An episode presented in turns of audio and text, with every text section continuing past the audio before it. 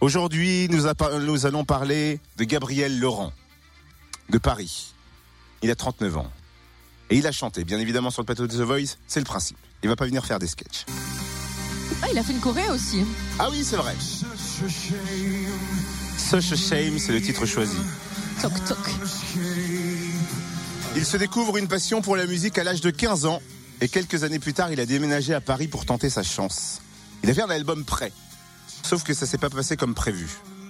Il a été déçu de cette expérience et il a décidé de faire une pause. De changer de voix. Il est devenu alors praticien en massage bien-être et vendeur de voitures de collection. Il y a un an, alors qu'il se produisait pour le plaisir sur une scène ouverte, il s'est fait repérer par les équipes du casting de The Voice. Alors pourquoi énorme pas, ou pas énorme ça Pourquoi pas tenter l'aventure, eh c'est ce qu'il s'est dit. Et on l'a récupéré à la sortie de son édition à l'aveugle. Il était rempli de stress pendant sa prestation. C'était terrible. J'ai passé un, un, moment, oui, un vrai moment de solitude, on peut dire ça, un vrai moment de stress. J'ai pas, j'ai pas vraiment, non, j'ai pas su gérer euh, ce passage. Je, j'ai pas fait mon job j'ai pas assuré parce que euh, parce que euh, bah, parce que clairement c'était vraiment la dernière euh, centième de seconde. J'étais au sol je limite je, pense que je me transformais en Hulk. Non, non vraiment. Pascal Obispo justement dans, dans, ce qu'il a dit après il, a clairement dit tu nous as fait peur. Et une gestion d'énergie qui est, qui, qui est minable.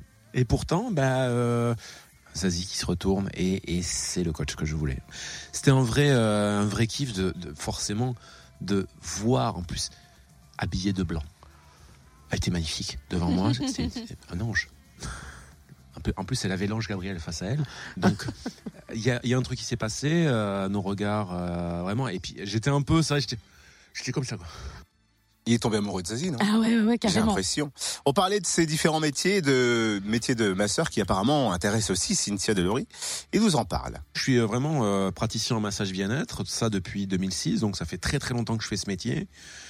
Je le fais extrêmement bien et je suis allé très très loin dans, dans ce domaine-là puisque puisque euh, puisque j'ai massé très longtemps dans, dans l'hôtellerie de luxe, dans tous les hôtels parisiens Zazie, euh, Zazie aura droit à son massage, c'est normal. Euh, je pense que après le regard qu'elle a vu, je pense que je, l'ai un petit peu tendu. Euh, donc, elle va en avoir besoin. Mes clients ne savent pas du tout que, je pense que ça va en étonner beaucoup si jamais ils sont ils sont devant leur téléviseur. Est-ce qu'il fait comme le kiné du chiffre du jour et qu'il oublie le patient dans le cabinet ou pas Gabriel va-t-il aller loin dans l'aventure? On suit forcément son parcours et dites-nous quels ont été les talents qui vous ont marqué samedi. C'était euh, l'avant-dernière session des auditions à l'aveugle. Il y en a une dernière encore euh, samedi. Et puis après, bah, on suivra bien évidemment aussi euh, Maël de Tournu, bien sûr. Retrouve le débrief The Voice en replay. Fréquenceplusfm.com. Fréquenceplusfm.com.